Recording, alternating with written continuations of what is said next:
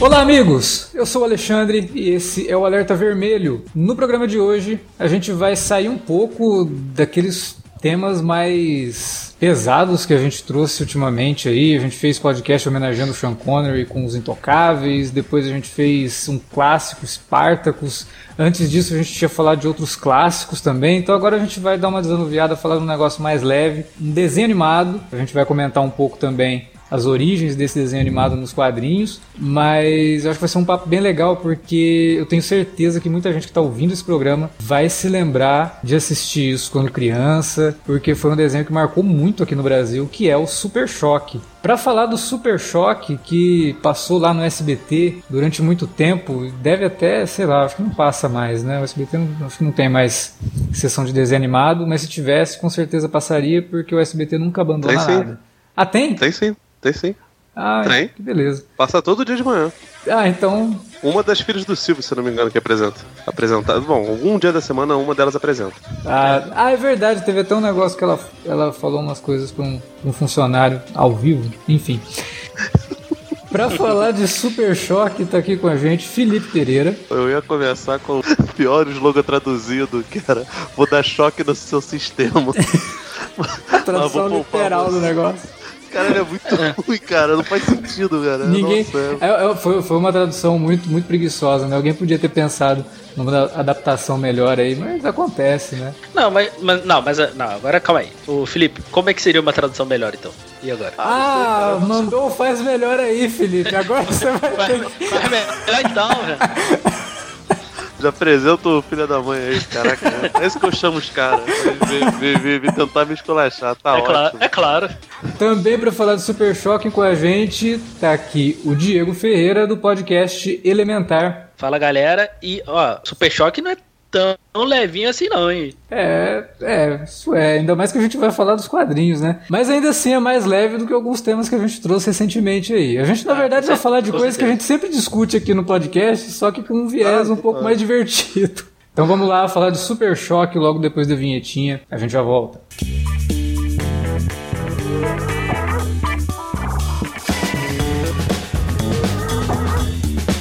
Agora ficou mais fácil ajudar o Cine Alerta a manter o conteúdo no ar e a produzir mais podcasts. Além do padrim.com.br barra cinealerta, onde você pode escolher um valor e contribuir mensalmente e ainda participar de um grupo secreto no Facebook para ter acesso antecipado aos programas, você também pode nos ajudar toda vez que for comprar aquele livro, filme, quadrinho ou o que mais você estiver precisando. É só entrar em cinealerta.com.br barra ofertas e conferir uma lista sempre atualizada das melhores ofertas disponíveis na Amazon e em vários outros sites. Você também pode encontrar produtos relacionados aos temas dos podcasts e o melhor, qualquer compra feita a partir de um link que você abriu no nosso site já garante uma ajuda pra gente. Ajude o Cinealerta a continuar produzindo esse conteúdo que você gosta. padrim.com.br barra Cinealerta ou faça suas compras a partir de cinealerta.com.br barra ofertas. Fique agora com o podcast. We pray night for the helpless. Hoping you get us through breakfast.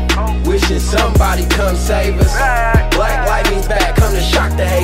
Super Choque foi um personagem que surgiu na Milestone Comics lá em 1993, mas antes disso. É sempre bom pontuar, porque a gente vai falar de algumas coisas aqui que muita gente que está ouvindo pode falar: ah, mas poxa, a Marvel já tinha feito isso, a DC já tinha feito isso. Mais ou menos, né? Porque quando se fala de representatividade nos quadrinhos e em qualquer outra mídia, sempre existe um pioneirismo.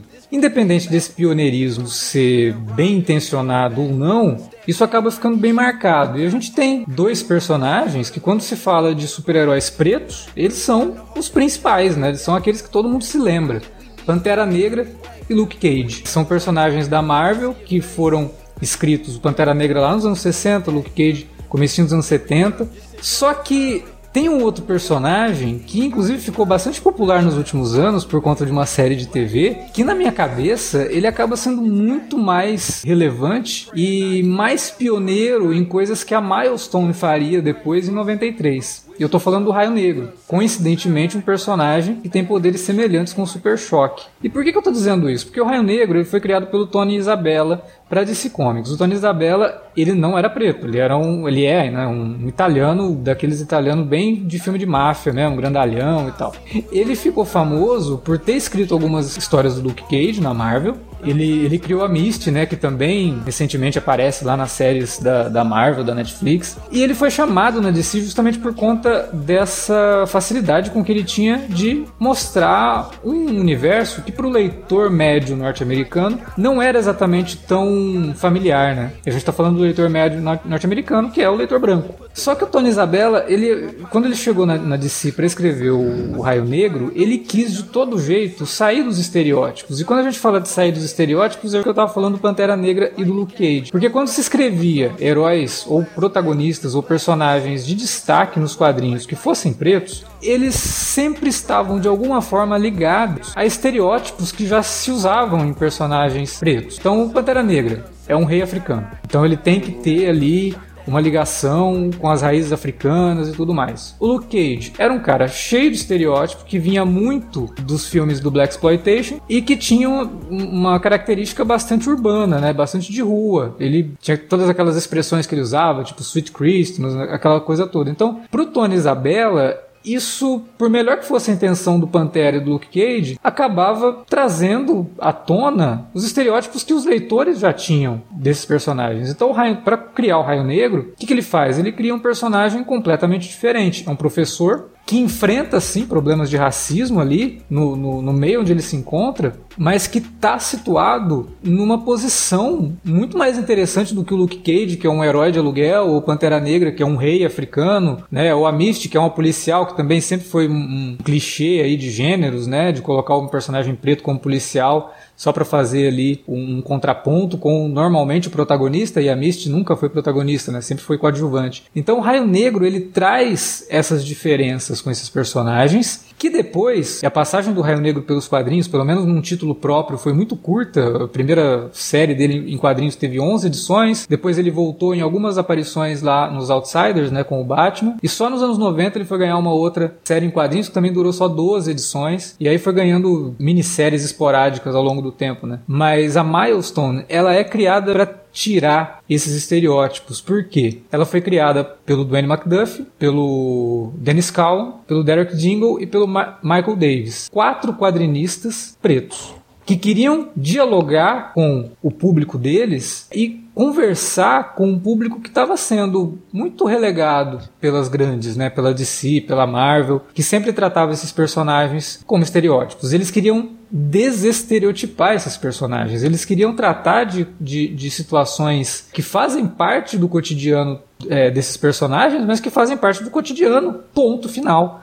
Né? E aí o leitor, sendo ele preto, branco, né, ou latino, ele lendo aquilo, ele se identificaria com aquilo. Ele veria que aquilo ali é muito mais palpável do que os personagens que a gente conhece, os super-heróis que a gente conhece infalíveis da DC Comics, ou mesmo super-heróis que na Marvel sempre tiveram a conotação de viver em situações comuns ao dia a dia, mas que na verdade não era bem assim, ou pelo menos foi se desvirtuando com o tempo. A Milestone foi criada com o propósito de pegar esses é, novos personagens, criar um universo completamente novo, que é chamado de Dakota Verse, né, porque tudo acontece na cidade de Dakota, de uma forma a criar uma identificação e uma representatividade muito mais natural. É uma coisa corriqueira. O Super Choque, né, o Virgil, ele é um garoto tá estudando ali na escola e tal, e as situações que ele passa ali na escola levam essa identificação para frente, né? Tem muitos autores de quadrinhos que na época que saiu o Static, né, que nos quadrinhos é só Static, não é Static Shock,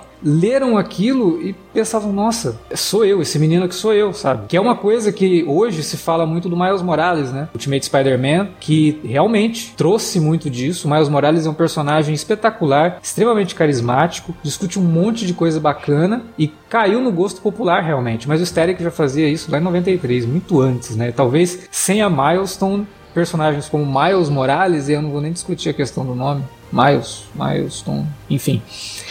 É, existiria hoje, sabe? Uma Kamala Khan, por exemplo, né? Ou até a Riri, Riri Williams, né? Que é a Iron Heart, né? Que seria ali uma análoga ao, ao Homem de Ferro. Eu, eu, diria até mais. Eu acho que, acho que no caso não é nem só por conta da Miles, é por conta do desenho também. Sim, porque não, porque o, o, desenho trouxe o, o Super Choque assim para um, um, patamar é- completamente é, diferente que os outros personagens nem, da Miles não, não, conseguiram, né? Não é nem que popularizou, que voltou a popularizar, é simplesmente ter levado ele a uma ribalta, porque Sim. É, o máximo, o máximo que o Steric tinha aparecido na mídia, na grande mídia, foi um pôster que era a capa da primeira edição dele, no quarto do Will Smith no Maluco no Pedaço. Né? Antes disso, é. não tinha nada de grandioso. Inclusive tudo não, do SBT, e, né? Porra, o SBT foi em cima mesmo do negócio.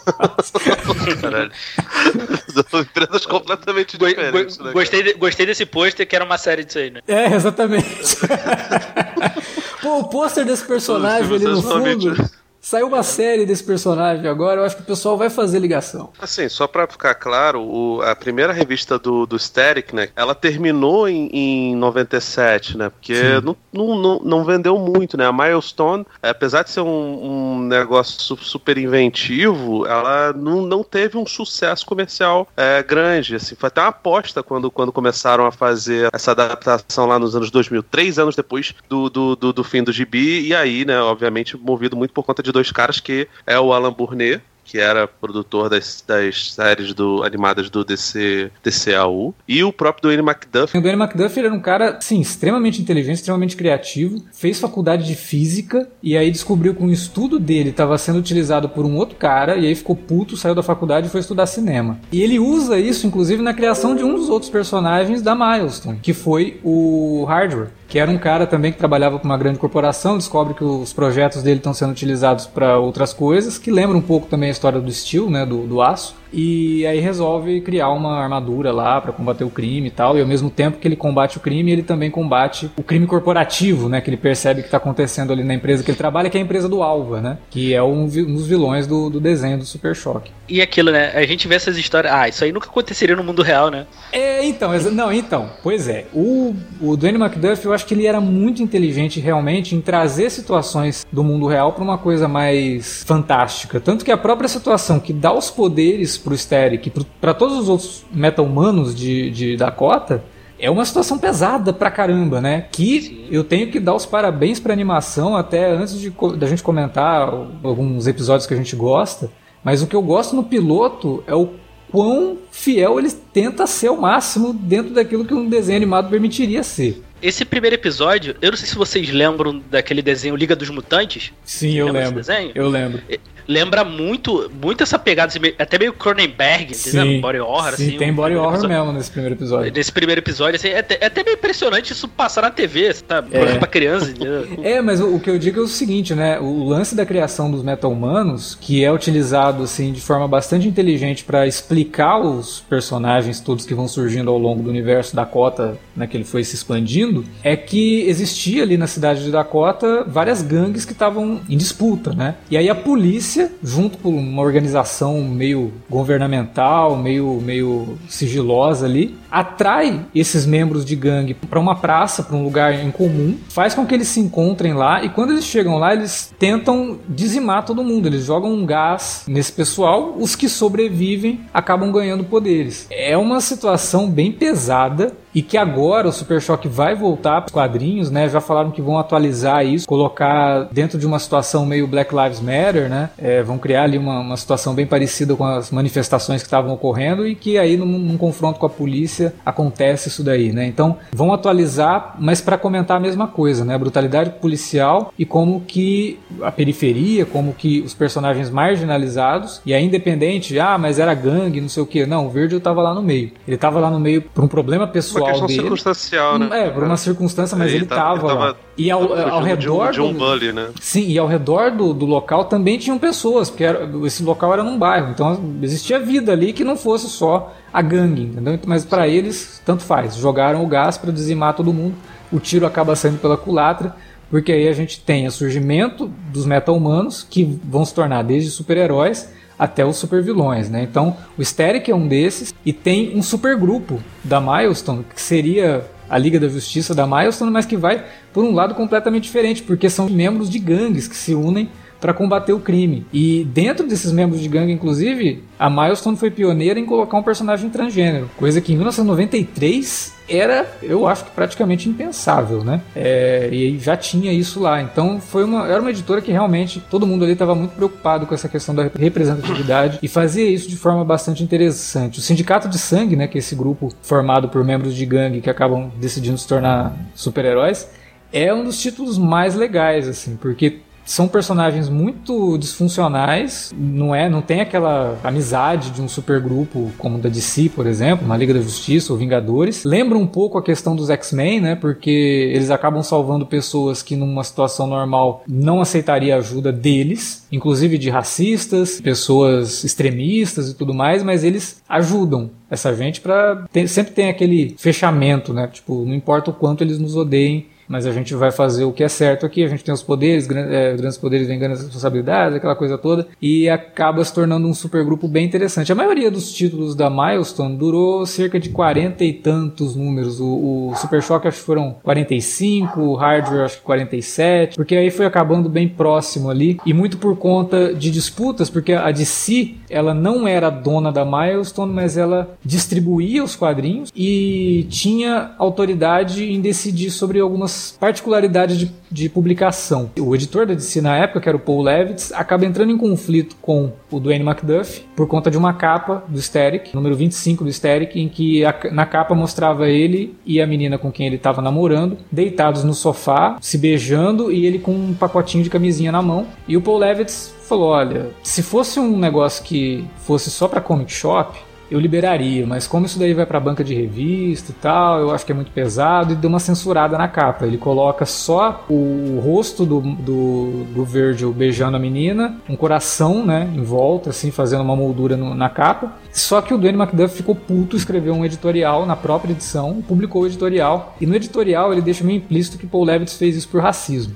E o Paul Levitz, é o que eu falei lá no começo, boas intenções, o inferno tá cheio, né? O Paul Levitz talvez não tivesse a intenção de soar racista. Mas a verdade é que pro Macduff aquilo doeu, porque para ele é, era como se as pessoas não tivessem confortáveis em mostrar sexualidade numa revista que estava falando de, de representatividade. E ele achou isso muito similar a um discurso racista. E ele comenta isso no, no, editorial, e a partir daí, os atritos dele com o Paul Levitz fazem com que o Dwayne McDuff se afaste do quadrinho, saia do Steric, se afaste também um pouco da Milestone. Ele volta depois, mas aí as coisas já estavam meio desandando e vários deles já, já tinham ido para outros lugares. O Dennis Cowan acaba indo para a editora da Motown. Aí entram novos editores, entram novos, novos artistas, mas não conseguem dar a sobrevida que a Milestone merecia. Mas ela realmente cria um marco que eu acho que foi extremamente importante para o surgimento de, de artistas que viram, se viram representados ali e para o surgimento de personagens que podiam ser é, super-heróis extremamente poderosos, tinham coisas importantes para dizer sem serem simplesmente estereótipos como a gente estava acostumado a ver. E o Steric dentro disso eu acho sensacional, porque ele trabalha um estereótipo entre aspas que é o do garoto colegial que tem os problemas ali amorosos e é, os vilões acabam representando um pouco os dilemas da vida do adolescente que vem muito do Homem-Aranha, só que dentro do universo que não estava sendo mostrado nos quadrinhos, né? E isso na época chamou muito atenção e com certeza fez com que alguns anos depois alguém pegasse e falasse, pô, mas tem um, um, grupo de personagens legais, qual, qual deles que a gente pode transformar em desenho animado? E aí vendo ali tudo, falando, não, pô, o Static eu acho que, que vai rolar, porque é um personagem que dialoga com o público do desenho, que é criança uhum. mesmo e indo ali para adolescência, né? O nome Static vem de uma música do James Brown, inclusive. Eles estavam lá procurando. Ah, é? é? teve um dos, ligado, do, dos autores lá, pega e fala: Ó, oh, já tem o um nome, Static. E na letra dessa música tem a frase Don't start known, won't be known. E é a frase que tá no, no primeiro, na capa da primeira, da primeira edição do Static. Danny McDuff, inclusive, escreveu até quadrinho do Prince. Um, é, inclusive desenhado pelo Dennis Cowan, né? É, é bem legal, inclusive, esse quadrinho, meio metafísico, um negócio meio doido.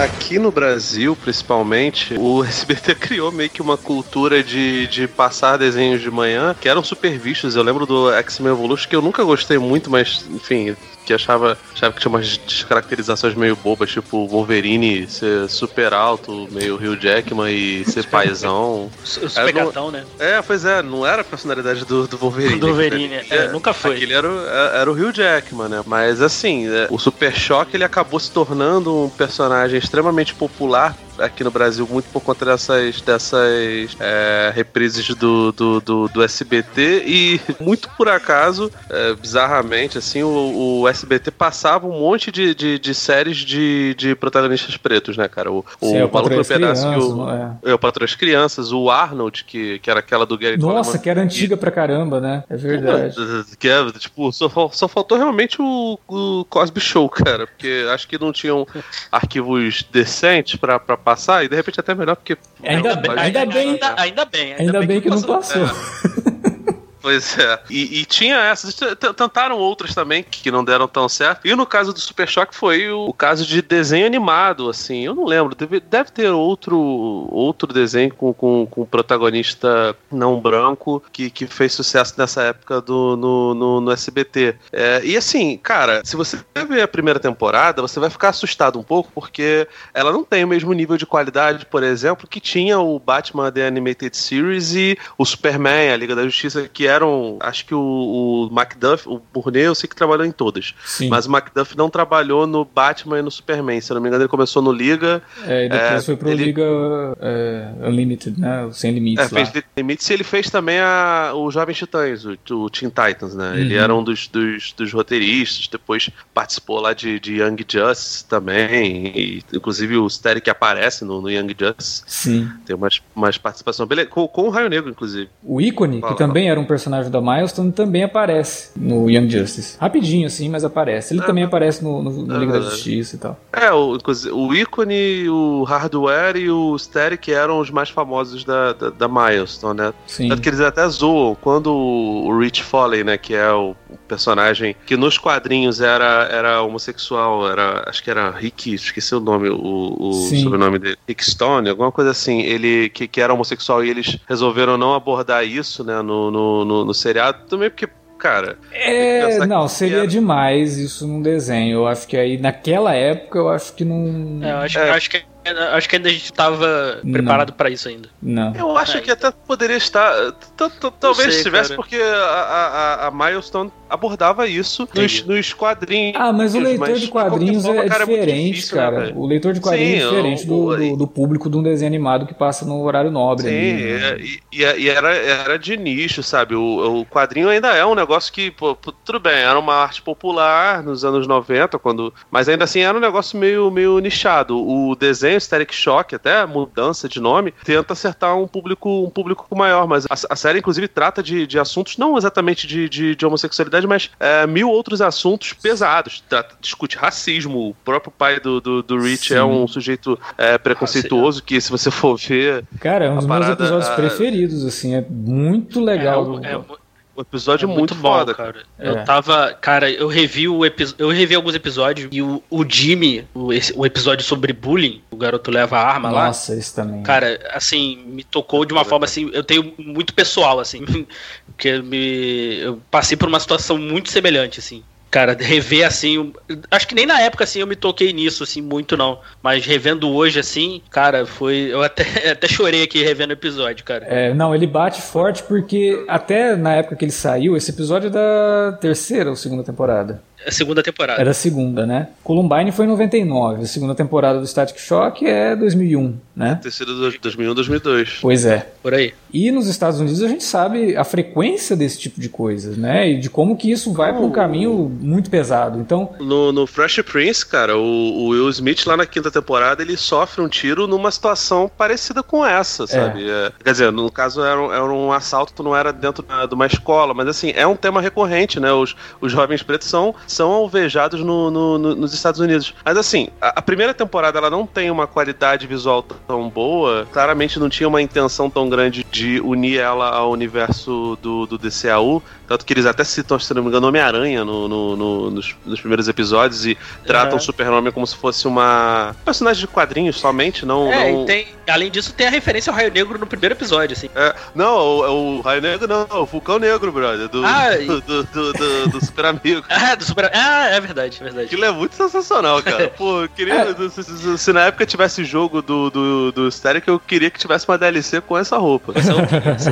Essa questão dele identificar o Super-Homem como um personagem de quadrinhos é interessante que aconteça na primeira temporada, porque é canônico isso. Teve um uhum. crossover nos anos 90 entre a Milestone e a DC, que pega principalmente os títulos é, do Superman, né? Então era Super-Homem, o Aço, o Superboy, né? Em que a Milestone é um universo à parte e tem um personagem que ele vive o dia dele lá em Metrópolis, aí ele dorme, no, no, dia seguinte ele acorda em Dakota. Aí ele vive o dia dele em Dakota, ele dorme, no dia seguinte ele acorda em Metrópolis. E isso sempre aconteceu com ele. Em Dakota, o Super-Homem, o Batman, a Mulher Maravilha são personagens de quadrinhos. E é até muito legal, porque quando o super-homem vai enfrentar o sindicato de sangue lá, os caras falam, porra, os seus pais deixaram você sair de casa para virar esse, esse, personagem, aí o que, que, eles pensariam do Clark Kent e tal? Aí o super-homem fica desesperado, né? Como que eles sabem quem eu sou, né? e é, é, muito legal. Assim. Esse é o Mundos Colidem, né? É, chama é, Quando Mundos Colidem, porque tem uma, um outro crossover que acontece muito tempo depois, que o Danny McDuff, quando ele tá escrevendo a Liga da Justiça nos quadrinhos, ele traz o ícone e alguns outros personagens da Milestone, que também saiu com o nome de Mundos, Mundos Colidem. Ah, maravilha, né, é. cara? É bom pra, pra desamiguar, né? É ótimo. O pessoal vai procurar, vai ler o negócio errado. Que a história da Liga, inclusive, errado. não é legal, não. A, o do, do, do Super-Homem lá com o Aço, com o Superboy, é bacaninha, é divertido. E até porque traz uma discussão bem legal no número do ícone, falando sobre os paralelos entre o ícone e o Superman, né? Porque o ícone foi um personagem, ele era um, um alienígena que cai nos Estados Unidos no meio da escravidão, ainda lá no, no século XIX. Ele assume a forma de um escravo escravo e passa por muitos períodos históricos, né? Então ele passa pela escravidão, ele passa pela luta pelos direitos civis nos anos 60, ele passa pelo jazz, ele passa por coisas boas e coisas ruins, né? E só que ele, ele se resguarda, ele não usa os poderes dele. E aí nos anos 90 ele acaba encontrando com uma garota e esse, essa, esse título do ícone é muito pelo ponto de vista dessa garota que vai se, vai se tornar a ajudante dele, né? A Rocket acaba convencendo ele a se tornar um super-herói. Então tem um pouco do super-herói, mas tem um pouco do Ajax também, né? O do Caçador de Marte, como é conhecido agora. E aí nessa edição do, do, do, crossover, esse personagem que faz a ponte, ele acaba se tornando um vilão, ele se descontrola lá, ganha superpoderes e não sei o que. Ele faz uma discussão interessante sobre as diferenças, né? Como que o super-homem, ele se dá bem sendo criado lá numa fazenda do Kansas por dois brancos e aí ele consegue se tornar um jornalista e não sei o que. E o outro, que para ele conseguir alguma coisa na vida, ele teve que passar por muita coisa, ele teve que passar pela escravidão, ele teve que passar pelo reconhecimento, ele teve que passar luta dos direitos civis, para ele conseguir se tornar alguma coisa. Essa, esse paralelo é pesado pra caramba e é colocado ali numa revista que os leitores da DC estavam lendo, né? Não eram só os leitores da Milestone. Então isso também trouxe uma carga bem interessante pro que a Milestone está fazendo e quem não conhecia, acabou conhecendo pelo crossover, teve ali atenção, né, chamada ali, pô, peraí, o que, que é isso aqui, né? Deixa eu ler um pouco mais desse personagem. Foi muito bom esse crossover para trazer gente que talvez não, não, não se interessaria e perceber que eram personagens muito bons sendo criados ali.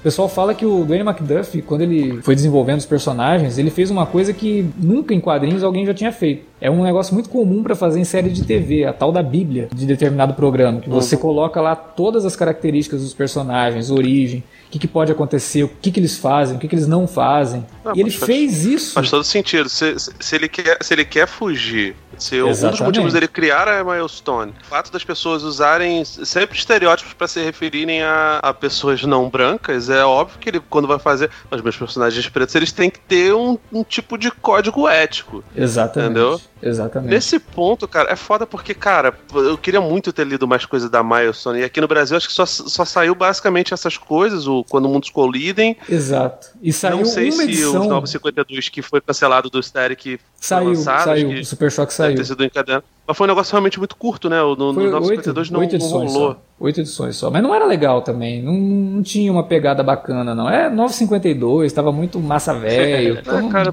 de, de, repente, agora com o movimento do Black Lives Matter, eles, eles botam. Não, agora uma, a nova Milestone. Uma atenção mais. É, a nova Milestone que vai ser lançada pela DC, que vai começar a sair como. Alguns quadrinhos vão sair digitais, outros eles vão lançar mesmo como edições especiais e tal. Traz muita gente da época. Traz o Dennis Callan, traz o, o Derek Dingle, né? Eles voltam para escrever isso aí, trazem outros artistas como Kyle Baker. Eu até hoje no, no, Twitter coloquei um negócio ali que eu vi alguém comentando sobre como que é difícil encontrar quadrinho do, do Kyle Baker no Brasil. É um quadrinista espetacular, baita de um desenhista. E a gente não tem nada do cara. Se você quiser comprar, você não acha. É muito difícil. Ele vai, ele vai. Já tinha feito, inclusive, ele fez isso em 2017, só que por conta de um problema de direitos autorais da esposa do, do Dwayne McDuff, né? O Dwayne McDuff morreu em 2011. Ela detém os direitos dos personagens e aí a DC não poderia utilizar, então acabou não sendo lançado, mas vai sair agora. É uma HQ, eu não lembro quem que escreve. É um cara bem foda, assim, do, de quadrinhos, mas quem desenha é o Kyle Baker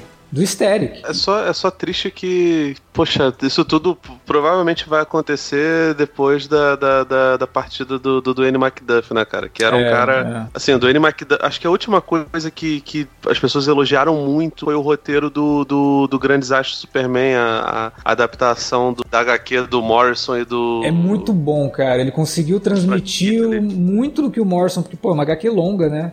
12 edições, é difícil Sim, colocar isso num ele, desenho de uma hora e meia. Ele conseguiu, ele conseguiu zipar ali de um jeito que, Porra. assim, ele ignora muitas partes e, e, assim, você, se você lê, vê o filme, você vai gostar do filme, muita, muito corte, e se você lê o quadrinho, você vai gostar ainda mais da história, porque é tipo como se fosse realmente uma introdução para uma, uma grande história do, do, do super-homem, né? Sim. Mas, cara, eu, eu acho que assim, a tradução pro, pra animação, ela foi muito boa, guardadas as devidas proporções, porque, como a gente estava falando lá no começo, o, as primeiras temporadas, principalmente a primeira temporada, ela é, ela é meio feinha, ela não tem a mesma qualidade visual não, das outras. E é bizarro pensar nisso, né, cara? Que é uma série que veio 10 anos depois, quase 10 anos depois do, por exemplo, do Batman. Ah. E é, e é mas, bem inferior, né? É, mas assim, o Batman é, é, uma outra parada. A gente até precisa gravar um podcast sobre a série do Batman, porque tinha uhum. uma galera envolvida ali de animação uhum. que tava mas, muito, muito tinha, afim de fazer aquilo. Velho, tinha muita gente. É, mas toda essa sequência, né? Eu acho que. Até mesmo o, o, Batman do futuro, que é um ano antes, né? Sim. Eu acho sim. que em qualidade de animação. É, assim, mas é porque eu acho que ninguém tava botando muita fé que o negócio fosse fazer sucesso de verdade. Mas é exatamente assim. isso, é, porra, falar.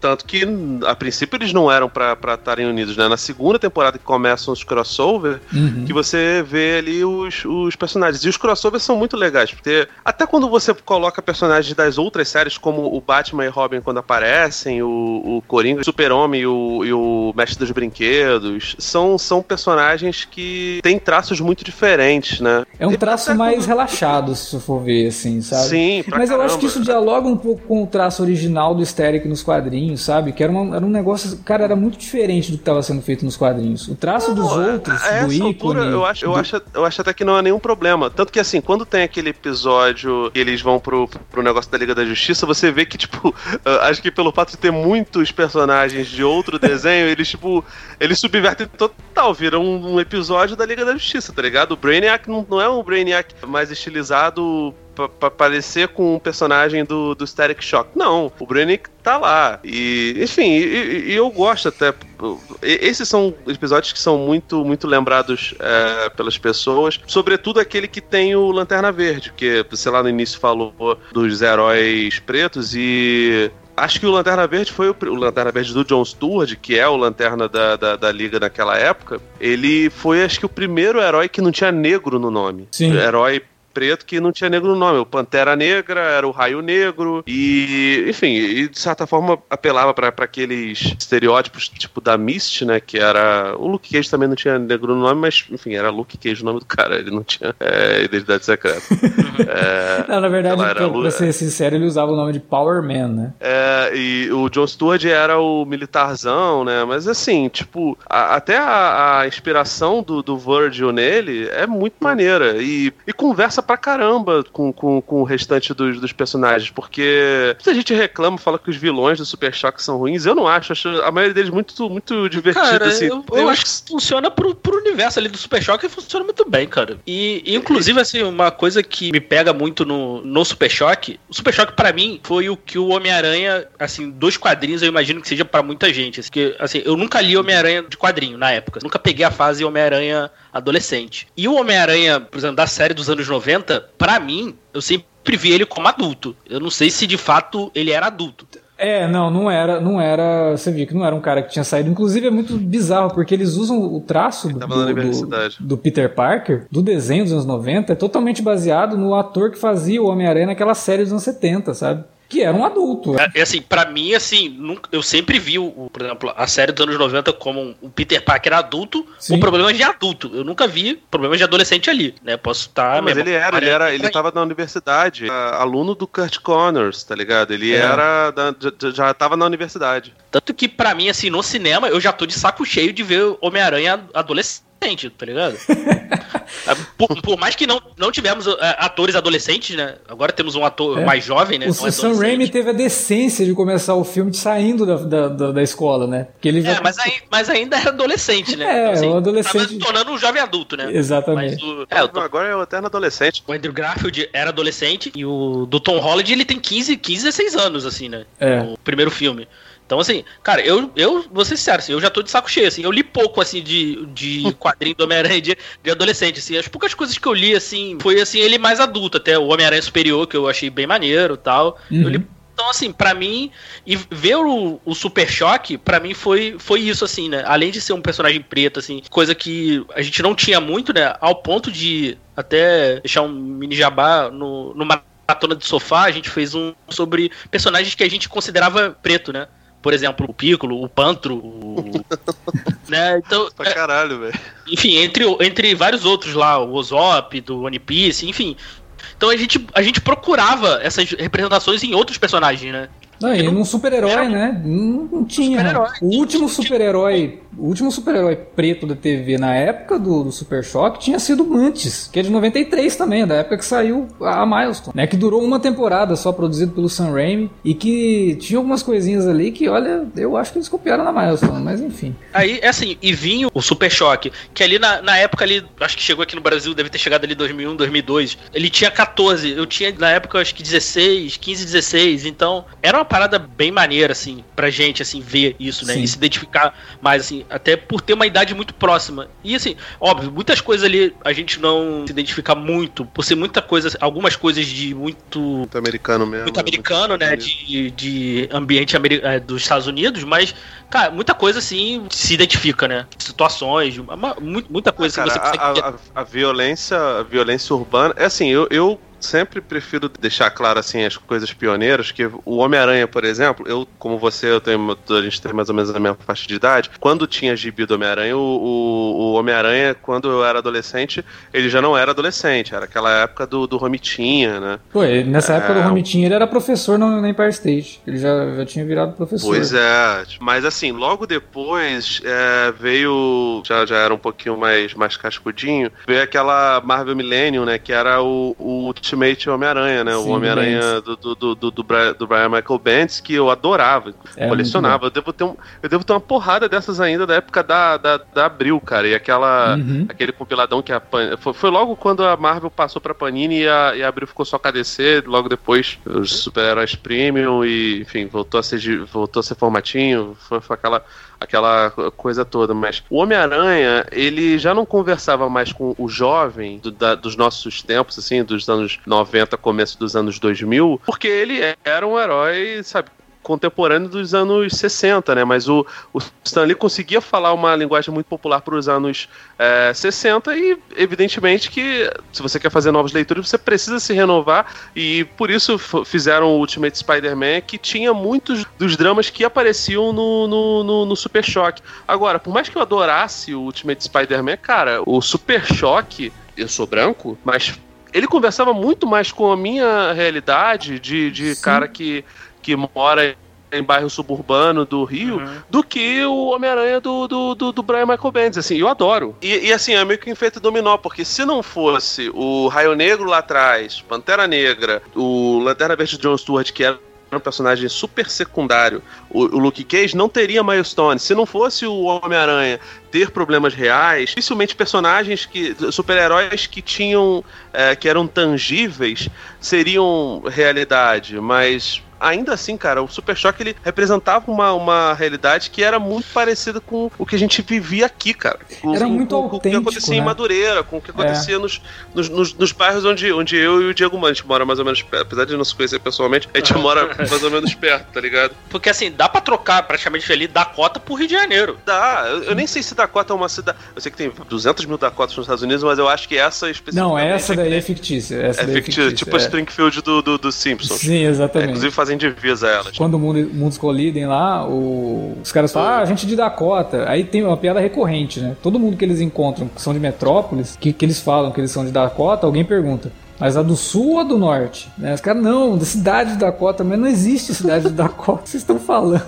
pois é, mas, mas assim, a, a, aquela Dakota realmente é, tipo, o, o que acontece. Pô, brother, Quantas vezes de disputa de lado A, lado B, a gente já não, não, não viu, ou pelo menos é, tomou notícia. Aquilo dali tem tudo a ver com, com o dia lá do gás que, que sim, modificou sim. a vida dos, do, dos personagens, né? É porque assim, porque, sei lá, o, a, as, as, revoltas no Turano não deram poderes pra gente, tá ligado? Mas, mas assim, aquilo dali era um negócio que era, era mais ou menos tangível. Óbvio que a parte fabulesca, não. Pelo menos pelo que eu lembro, não, não tem gente com, com superpoderes na Cidade de Deus ainda assim era um negócio que conversava muito com a gente. Porque o, o, o Virgil, ele ia pra escola, ele tinha o grêmiozinho estudantil, ele tinha o cara Bully que ficava enchendo a porra do, do, do saco dele. Inclusive é por isso que ele vai, vai pro. Se, se, se, aproxima das gangues, né? O pai dele é um cara, porra, engajadíssimo. Tipo, a gente falou lá do Jefferson Pierce, né? Do, do Raio Negro. Inclusive o, o Diego gravou o Elementar sobre a primeira e a segunda temporada. Ah, que legal. É, do, do Raio Negro. Muito legais, cara, os, os, uhum. os podcasts. No, o terceiro eu não ouvi porque eu, eu não vi a série ainda. Mas mas o, o, pai do Virgil é muito parecido com o que é o Jefferson Pierce no, no sentido de tentar retribuir para a sociedade o que ele ganhou, né? Porque é, é, o cara que, que ascendeu, o preto que conseguiu algum tipo de, de, de status e ele tenta retornar aquilo dali. É, então, tipo. Os diálogos dele com o Virgil, né? São sempre muito interessantes. São... Os discursos dele, assim, pro... Sim, cara, não é assim. O do, né? o do episódio com do pai do Rich é, é Nossa, muito, é muito é forte. Poderoso, é poderoso aquilo. É, é poderoso porque o desenho desenho precisa tratar ele... com tantos dedos a questão do racismo, né? Mas ao mesmo tempo ele, eu acho que consegue ser tão direto também. Não, ele consegue, ele consegue ser tão direto, ele consegue chegar num ponto que assim, apesar dele culpar pra cacete o pai do Rich, uhum. ele não tipo não sai condenando o sujeito ao ponto dele tipo assim, não, vamos matar ele porque senão, Exatamente. não, cara, porque tipo você precisa. É, os preconceitos precisam ser destruídos, você precisa atacar o, o, argumento e, de repente, se não tiver terra arrasada ali, você tentar mostrar pra pessoa que o que ela tá fazendo é uma, uma parada completamente sem lógica. O desenho não tem compromisso nenhum com a realidade, afinal, não é um documentário, é uma ficção.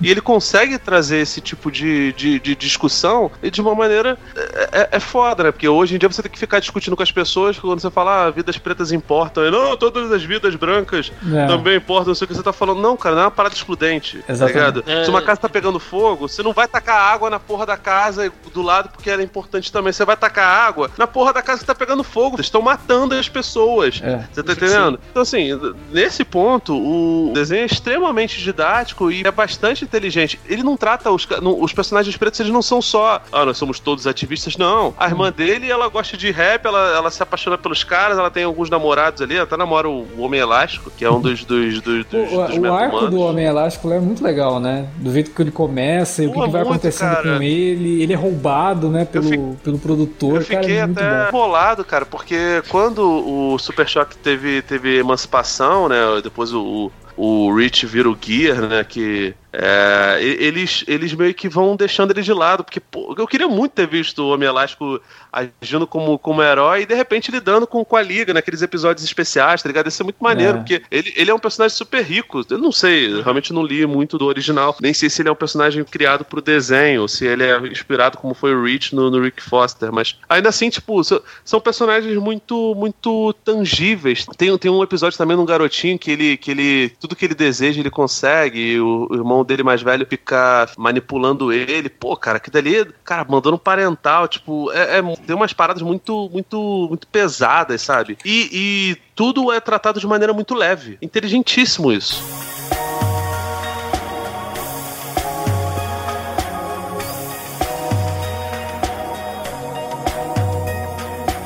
Cara, assim, o episódio o Jimmy, eu acho que ele ali vem, assim, pesado, necessário. E eu revendo assim, até falei um pouquinho aí no início, cara, eu passei por uma situação muito parecida com a do Jimmy. E se eu tivesse acesso a uma arma de fogo, acho que eu não estaria aqui falando com vocês, cara.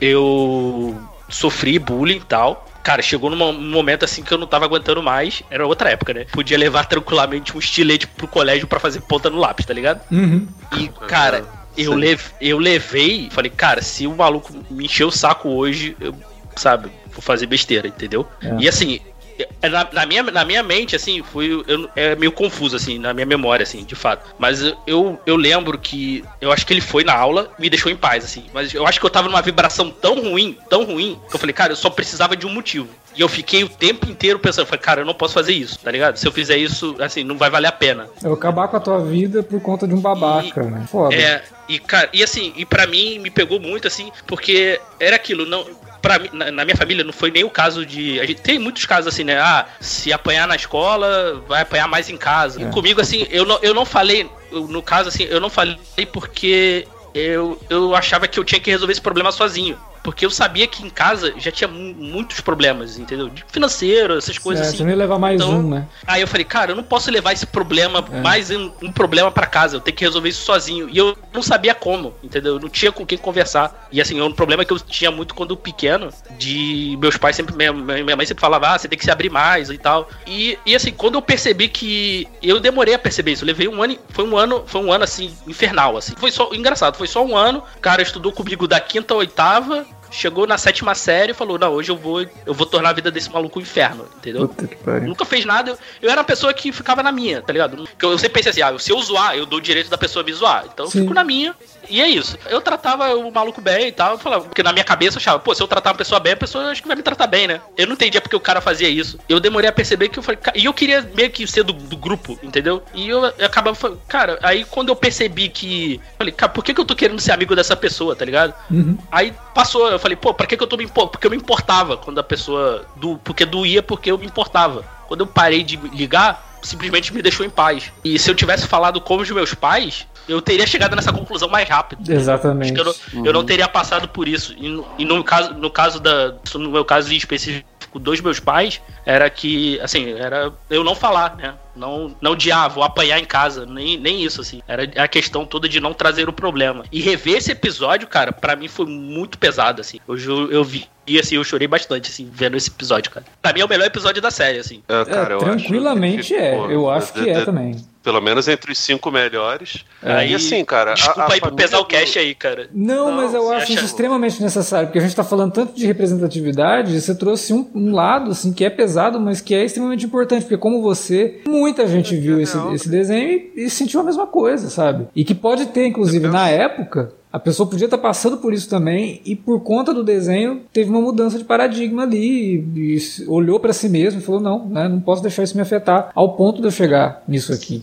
Né? É... É, você pega o Homem-Aranha, ele não tinha pais, né? Ele tinha só a tia e o tio. E logo quando ele era adolescente, quando ele acaba de ganhar os poderes, ele perde o tio depois de uma, de uma irresponsabilidade dele. É, ele não falava com a, com a tia porque a tia era muito idosa nos quadrinhos e acho que até nos desenhos a, a tia May sempre foi, foi bastante idosa, só o Kevin Feige que resolveu sacanear. Botar... Ela é mais nova do que ele. É. Idade pra ser mãe dele, não, não a avó, né? É, não tia, tia avó, é, né? É, apesar de que, enfim, tia May no caso era, era tia mesmo. O Virgil, ele tem pai. Ele perdeu a mãe e o motivo dele odiar armas é um motivo parecido com com do Batman, né? Que era hum. o fato da mãe, da mãe dele ter, ter sido assassinada por um tiro. Ele tinha com quem conversar e ele tentou ser a voz do. do o ouvido, né? O ombro amigo do, do, do garoto, né? Do Jimmy. É, porque ele tem o um é, então, exemplo então, assim, do pai, né? Ele, ele faz as coisas muito seguindo é. os exemplos do pai, que o pai é conselheiro na escola, né? Então ele vai tentar Sim. fazer esse, esse papel também. É, pois é, então assim, é, é, isso daí é um negócio que, que era para ser. Tanto que a série tinha umas brincadeiras de metalinguagem, mas acho que a mais severa é desse episódio quando ele chega no final e fala com o público diretamente. Ele vai na direção do céu e aí ele fala com o público, fala que se você vê isso, tipo assim, vai e, e mostra estatísticas da época, uhum. porque já tinha acontecido realmente é, Columbine, a gente viu o que aconteceu no Colégio Realengo aqui no Rio de Janeiro, então, tipo assim, é, é uma situação realmente calamitosa. Então, esse teu exemplo, cara, é um negócio que poderia ter acontecido com qualquer pessoa, infelizmente. Esse episódio aí, acho que passou, acho que depois do ocorrido comigo, assim. Foi, acho que um ano. O que aconteceu comigo foi em 2000. Acho que esse episódio aí deve ser. É da segunda temporada. Não, é da primeira, mas acho que. Aqui acho que chegou em 2001, se não me engano. Acho que não chegou no mesmo ano. Assim, acho que na época não me pegou muito, não. Mas, assim, ter visto depois, assim, mais velho, assim, me pegou muito forte, assim, esse episódio. É, cara, e, normal, e porque aqui... você precisa ter digerido isso. Infelizmente, sim, chega sim. às vezes com vida adulta. É normal. Não, sim, sim. Não, e aquilo, né? É, isso não, não mudou meu caráter. Assim, eu, eu passei por isso. Eu, foi só um ano mas assim, eu acho que eu teria um ano melhor se eu não tivesse passado por isso. Não acho que eu me tornei uma pessoa melhor por causa disso, né? Uhum. a galera fala que isso molda caráter. É. E obviamente eu não quero que ninguém mais passe por isso. Assim. Normalmente quem fala que isso molda caráter é quem era bully na, quem na, era bully, na escola é. e que agora quer justificar os próprios erros dizendo que isso daí uhum. faz. Né, deveria mudar caráter. Não, cara, se não, você fazia é, isso, você estava errado, você, você, você, era um babaca, e agora você está querendo justificar os teus, teus atos imbecis não, do passado. E você, e você tá se mantendo um babaca, porque você pode crescer, amadurecer e, e deixar perceber, de fazer né, que estava errado, exatamente. É, pois é, não vou nem usar o termo evoluir porque eu acho que isso é, é pretencioso demais. Mas assim, você pode ter mudado seu pensamento e parte disso é você assumir que eu acho que, enfim, não, não tem dívida histórica. Você não tem como voltar no passado. Ah, se você tiver como se desculpar com uma pessoa que você maltratou no passado, ok. Faça isso, mas sinceramente, dependendo da situação, é melhor até você ficar em silêncio, porque, pô, cara, de repente a pessoa superou, você vai reabrir é, ali. Pois é, você... o cara até esqueceu, né? Você vai lá e fala, oh, desculpa pelo que eu fiz, o cara. Não, possivelmente, que que o, é. o Diego acabou de falar que ele só, só foi lembrar dessa, dessa situação com riqueza de detalhes depois de ver o, o episódio. Aí você reabre feridas, mas. Ah, cara, é, é foda, porque o Super Choque ele trata de muitos assuntos. A, a, o próprio arco do Homem Elástico, de o artista roubar o trabalho do outro, que é um negócio que acontece pra caramba até hoje, Sim, sabe? Até tipo. Hoje. Uhum as questões. O, Não, e, dialoga o, até com quem tinha pretensão, né? Porque, porra, quando você é adolescente, às vezes você quer ter uma banda, você quer ser um artista, você quer. Aí você vê o episódio, nossa, né? O cara tá falando ali que, meu, você vai ser explorado, né? Vão roubar a tua música, é... você vai trabalhar que nem um maluco e talvez não consiga os louros do sucesso.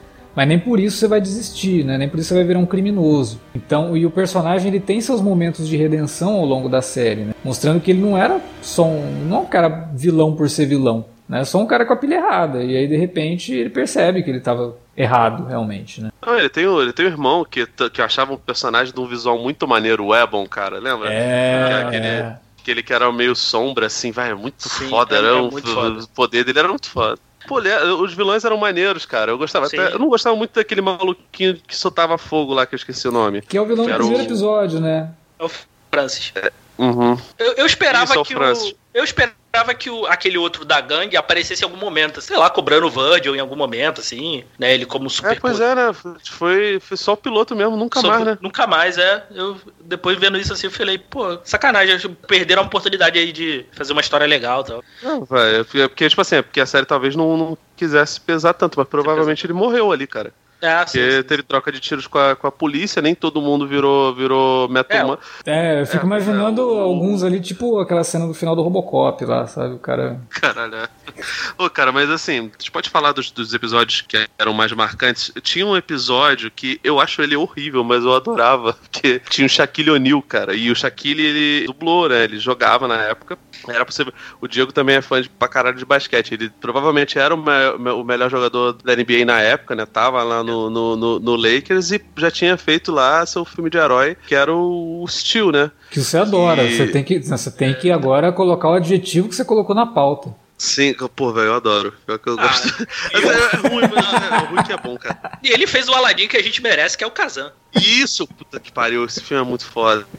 No, no Stu, ele, ele, ele tem, tem uma piada das piores possíveis, que ele tem que tacar um negócio. Uma granada. Aí, tipo, ele, A granada. É, cara, ele, tipo, aí o cara, pô, não, eu sou ruim de, de lance livre, não sei o que, porra, parabéns. Né?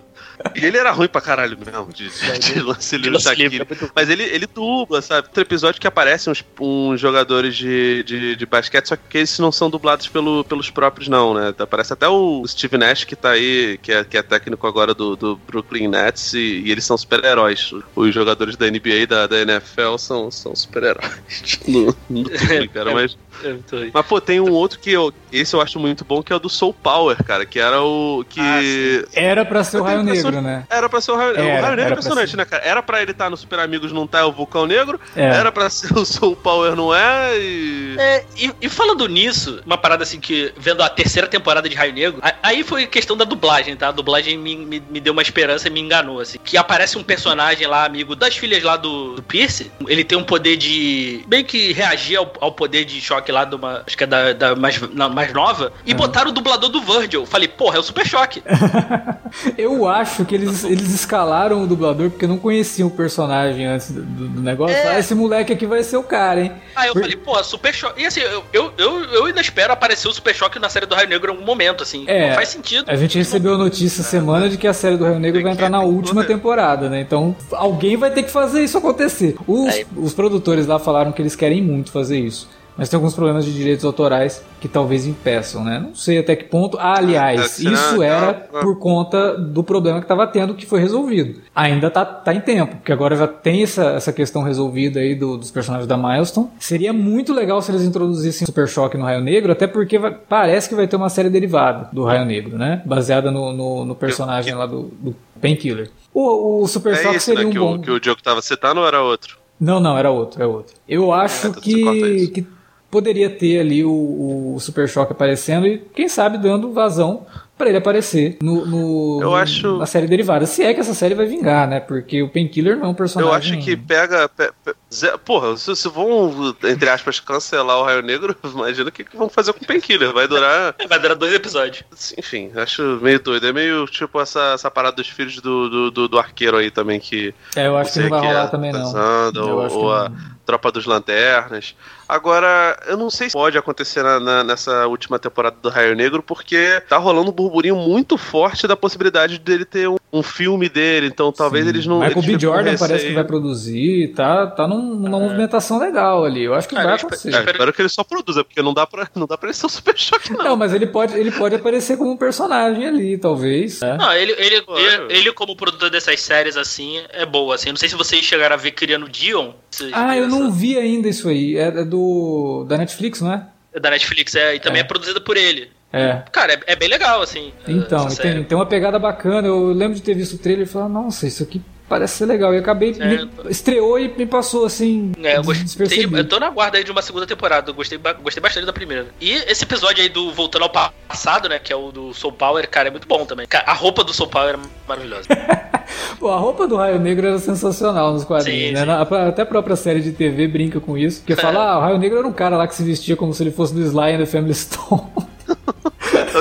eu acho, é, cara, é muito ridículo. Mas eu, eu, acho muito maneiro, porque, pô, o Soul Power, ele, ele, quando ele era herói, ele tinha mó blecão, né? Pô, quando ele tá velhinho, ele tá bem carequinha, assim, tipo, cara, é claramente, a, isso é referência total ao, ao, ao Luke Cage. Ah, que, é. Enfim, né, o, o, Luke Cage da Netflix, os caras ainda botaram o cara de cabelo raspado. Enfim, talvez referenciar isso, mas não dá tanto na cara. Mas, cara, é evidente que aconteceu. Tem um episódio que é bacana também, que é o do Super Choque na África, né? Sim. Que e... tem um diálogo ali que ele fala com o Rich que é pega fundo ah, também, né? Cara, esse diálogo é mais ou menos do, do início do episódio que ele fala, é, ele liga pro Rich, né? Ah, é, eu sinto como eu tivesse tirado um peso dos ombros. Aqui na África, eu não sou um garoto negro, eu sou só um garoto. Isso deve ser como você se sente todos os dias, não é, Rich? É. Cara, é. é um soco na boca do estômago absurdo, assim, ver isso, assim. É foda, cara. E tu, de fato, assim, eu vi, eu, eu vi na época, assim, obviamente passou di direto, assim. Ver o peso dessa fala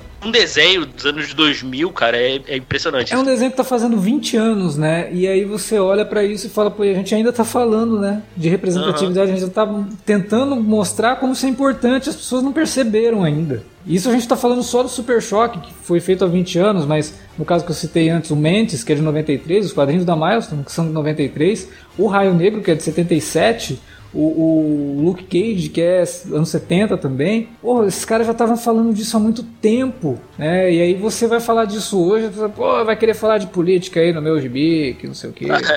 tá politizando minha, minha, minha, cara, minha historinha com Sempre foi, né, politizado. Sempre foi, cara. Sempre é, foi. é, você que não estava prestando atenção e por conta de um público muito amplo não tá prestando atenção, a gente ainda tá, né? Ainda, a gente ainda precisa vir Sim. e falar isso, né? Do quão importante é você ter um desenho desenho que fale uma coisa dessa, né? Que a criança que está vendo eu ali, talvez é... ela não assimile tão profundamente na hora ali, mas isso vai ecoar de alguma forma na cabeça Sim. dela, vai fazer com que ela entenda isso, né? E eu acho que esses, assim, esse é um dos raros casos, assim, Super Choque principalmente, de você rever a série e ela ficar melhor, assim.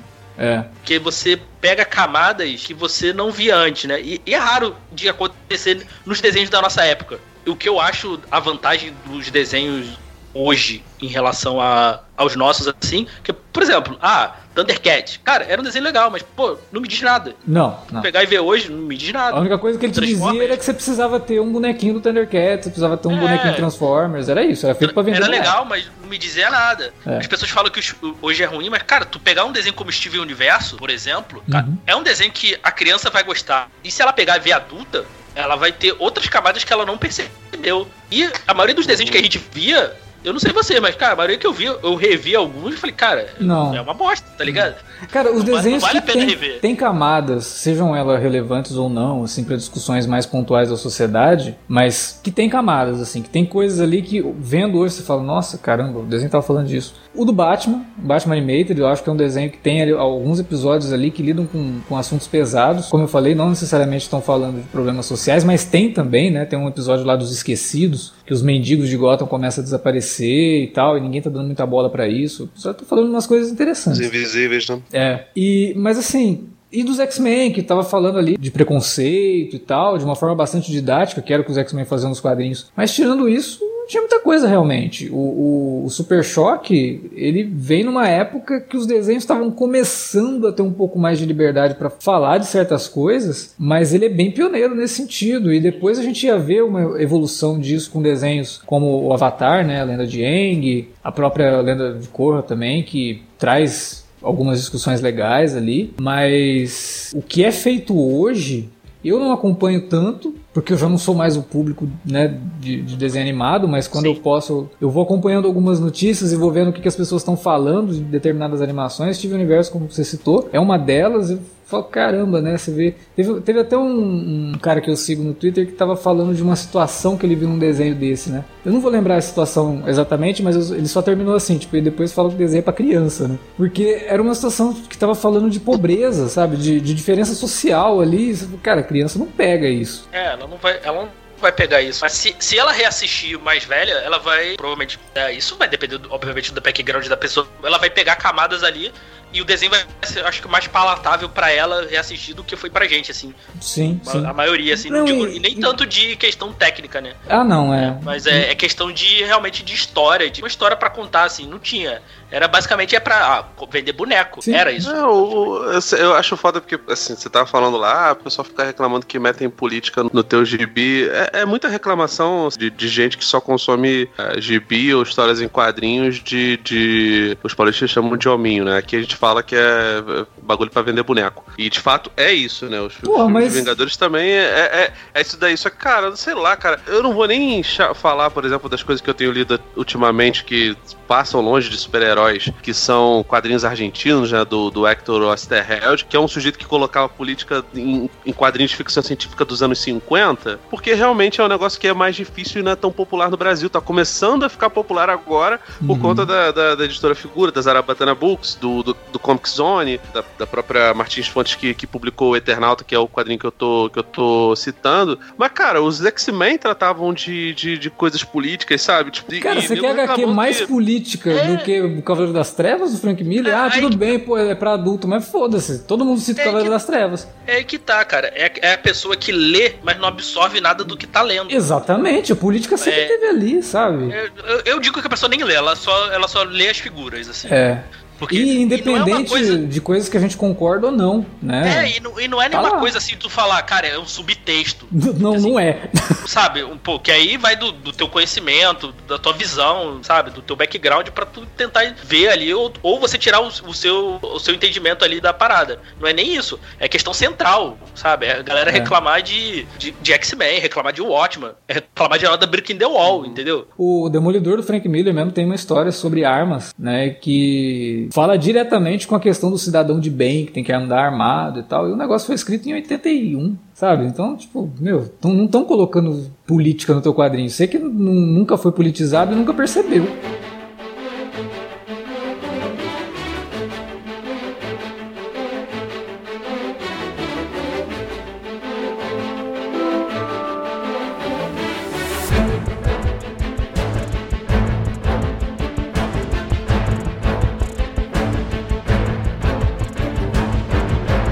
Negócio legal, eu tinha citado o Mantis, né, do Sam Raimi e tal. E o Mantis é um personagem que eu acho bem interessante, né? Ele, ele... Toda a série ali não tinha autores pretos envolvidos. Sam Raimi e o Sam Hamm, que era o cara que roteirizou o Batman do, do Tim Burton. Tem muitas sequências ali que lembram, inclusive, coisas do Batman do Tim Burton. Outras sequências lembram o Darkman. Mas o personagem, né, o Mantis, ele é um cientista extremamente bem sucedido e que era muito conservador. Então ele tinha, mostra no, no piloto, entrevistas dele condenando o que ele chama, de certa forma, de vitimismo, né? Do pessoal que fica falando sobre questões raciais, que ah, só fazem isso por causa da cor da minha pele, não sei o que, e ele não concorda.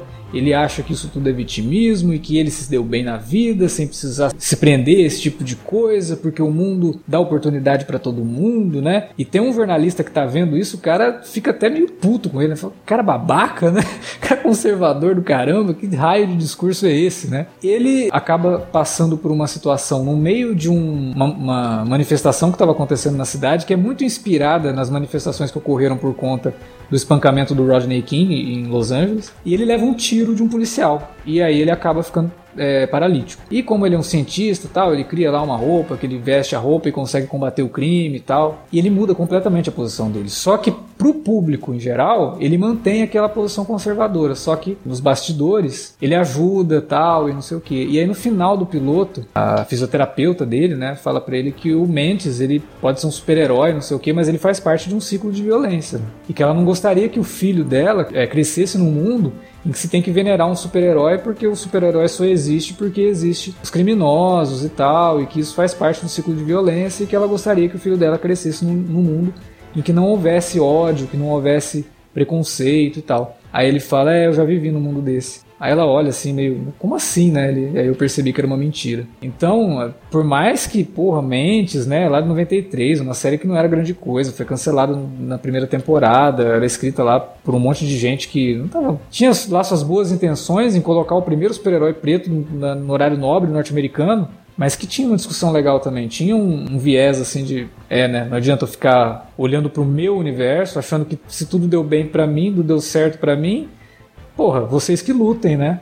Não é assim, né? A, a, a Milestone, e depois o desenho do, do, do Super Choque, e as histórias que foram escritas depois, inspiradas por esses personagens, como eu citei, Miles Morales, né? É um baita de um exemplo, tá até ganhando agora um jogo de game agora, um PS5 aí, tem um filme, né, que fez um sucesso, vai ter o segundo. Existe a possibilidade até dele aparecer no, no próximo Homem-Aranha, em versão live action. É, e que lá no, no começo também, né, na primeira aparição do Miles, ele tá super incomodado, porque ele ganha uma bolsa de estudo ele olha pro lado e um monte de gente que também precisava, até mais do que ele, né, não ganhou. E ele acha isso super injusto, né, ele fala, pô, mas e os outros, né? E aí o pai dele, que é bem na linha do que era o Mentes antes de tomar um tiro, vira pra ele e fala, não, não se preocupa com os outros, tem que se preocupar com você e tal, não sei o que.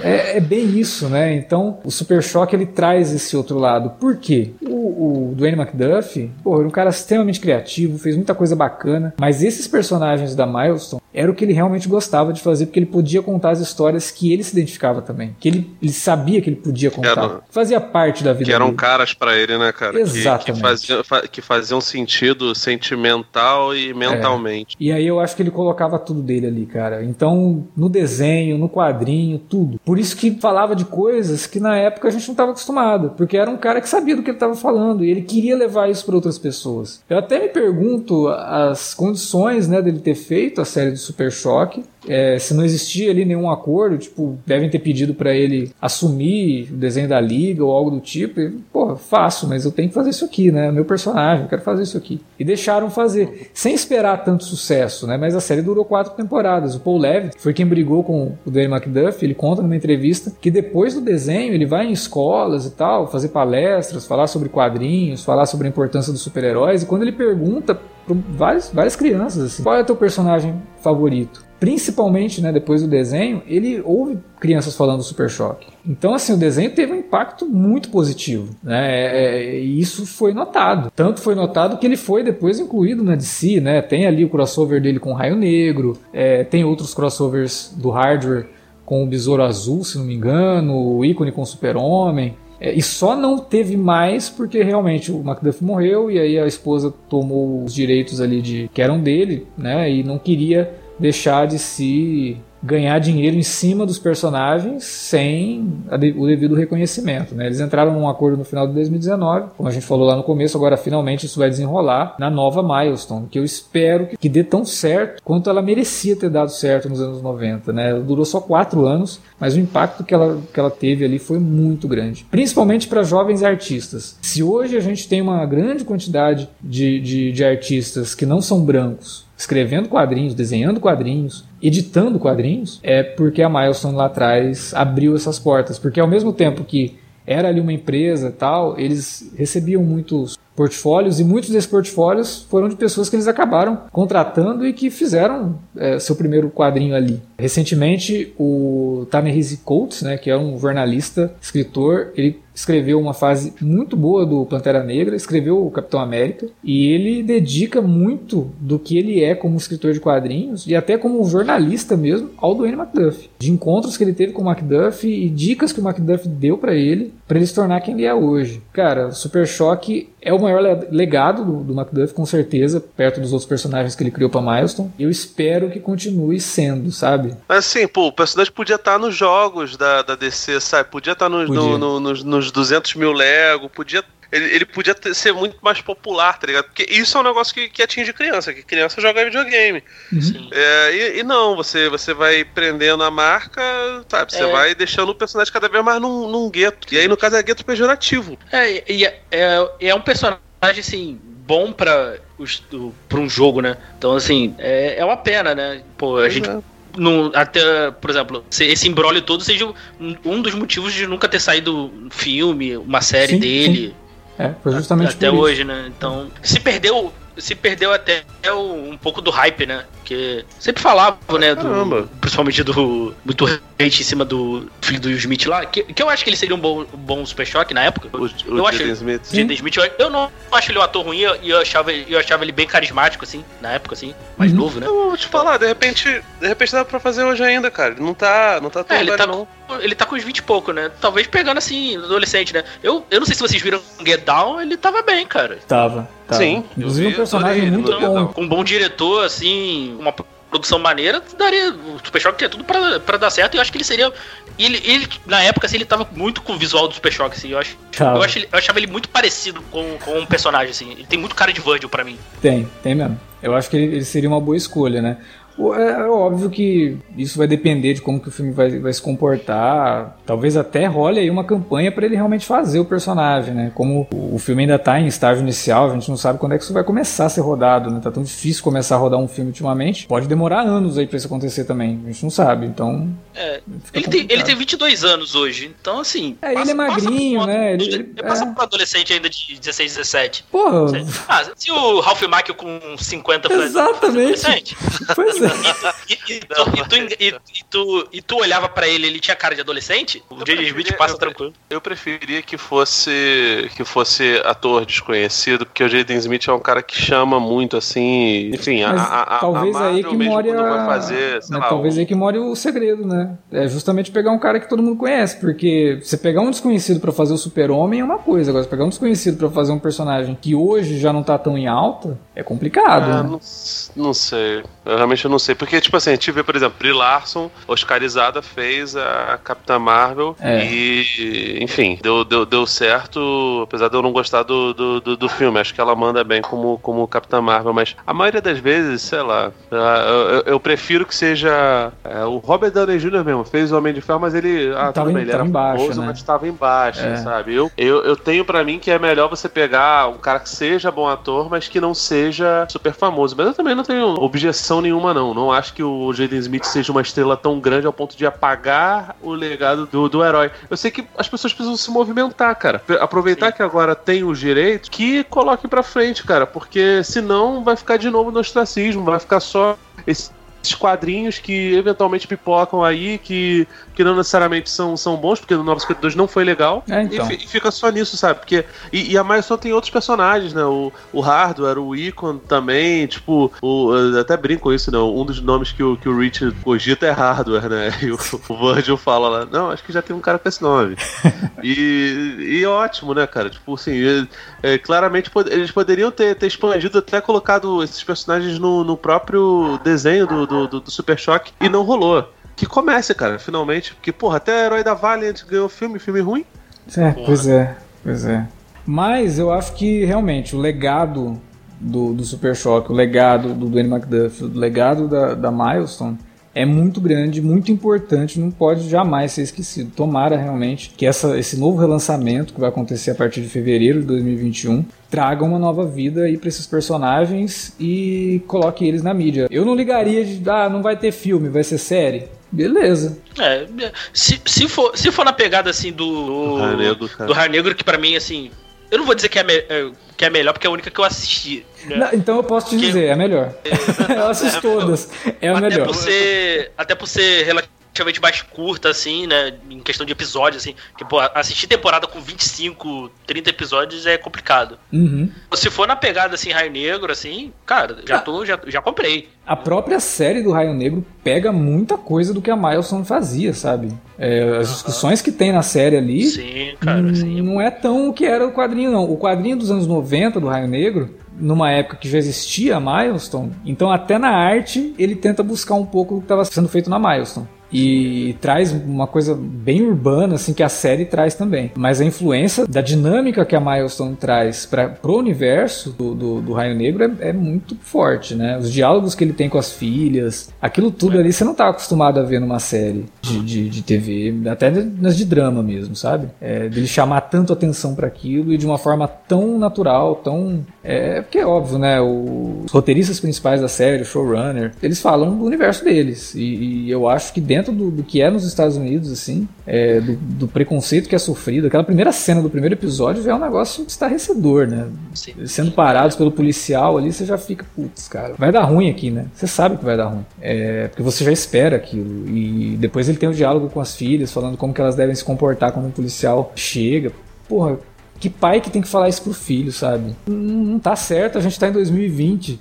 E você vê isso e fala, porra, infelizmente o cara tem que falar isso pras filhas, mas que mundo é esse, né? Você tem que ter regra de comportamento para andar na rua, porque senão a polícia vai te ver e vai te pegar. Dessa papagaiada aí de, ah, não, porque todas as vidas importam, realmente são pessoas que não estão entendendo o que está acontecendo e não tá vivem tá no mundo delas. E uhum. não conseguem enxergar além daquilo que elas vivem, né? E acham que isso tudo é exagero, tudo é vitimismo. É difícil, uhum. muito complicado. A gente ainda tem muito que aprender, a gente ainda tem muito que conhecer de, de uma realidade que precisa acabar, né? Não pode mais ser realidade. Tem que ser coisa do passado e que tem que ser usado só para mostrar o que a gente não pode voltar a fazer, não continuar fazendo como a gente vê diariamente em noticiário, tanto no Brasil quanto nos Estados Unidos. Né?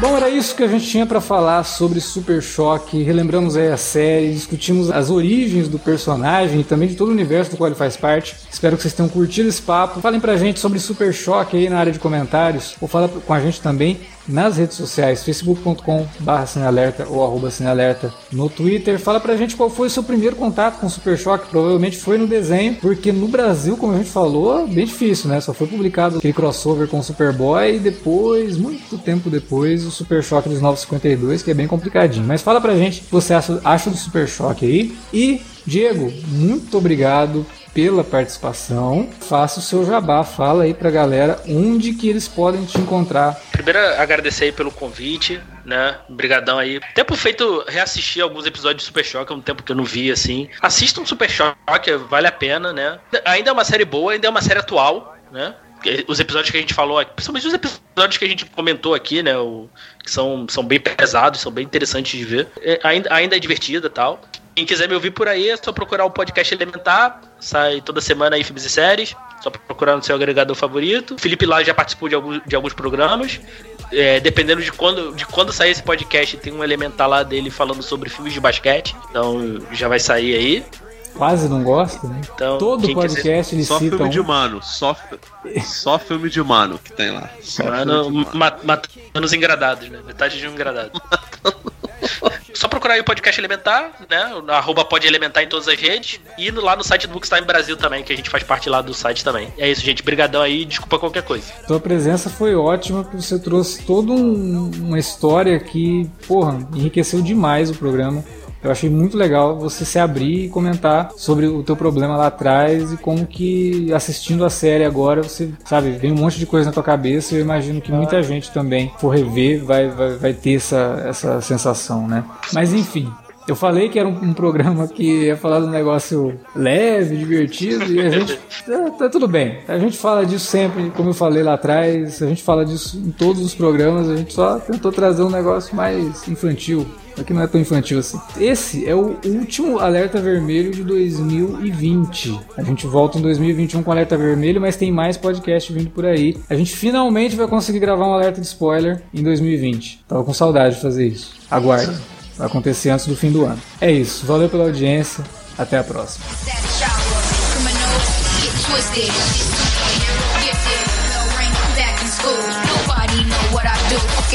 superhero.